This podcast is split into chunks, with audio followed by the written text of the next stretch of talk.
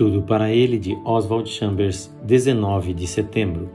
Você está permanecendo com Jesus?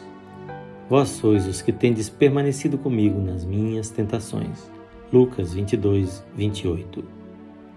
É verdade que Jesus Cristo está conosco em nossas tentações. Mas será que permanecemos com Ele nas suas tentações? Muitos de nós param de acompanhar a Jesus a partir do momento em que conhecem, através de uma experiência, o que ele pode fazer. Observe se, quando Deus muda as suas circunstâncias, você permanece lado a lado com Jesus ou passa para o lado do mundo, da carne e do diabo. Nós ostentamos o emblema dele, mas será que o estamos acompanhando?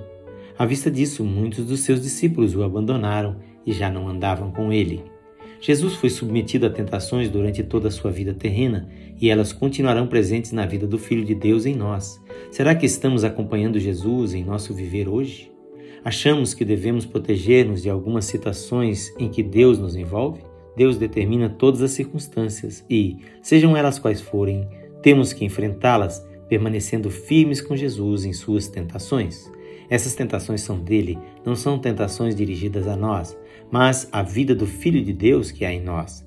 A honra de Jesus Cristo está em jogo em nossa vida. Será que estamos permanecendo leais ao Filho de Deus quando a vida dele que há em nós é atacada?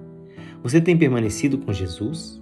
Ainda terá que passar pelo Getsemane, passar pelo portão da cidade, sair do arraial, terá que ir sozinho, prosseguindo até que não reste mais nenhum vestígio de pegadas de outra pessoa.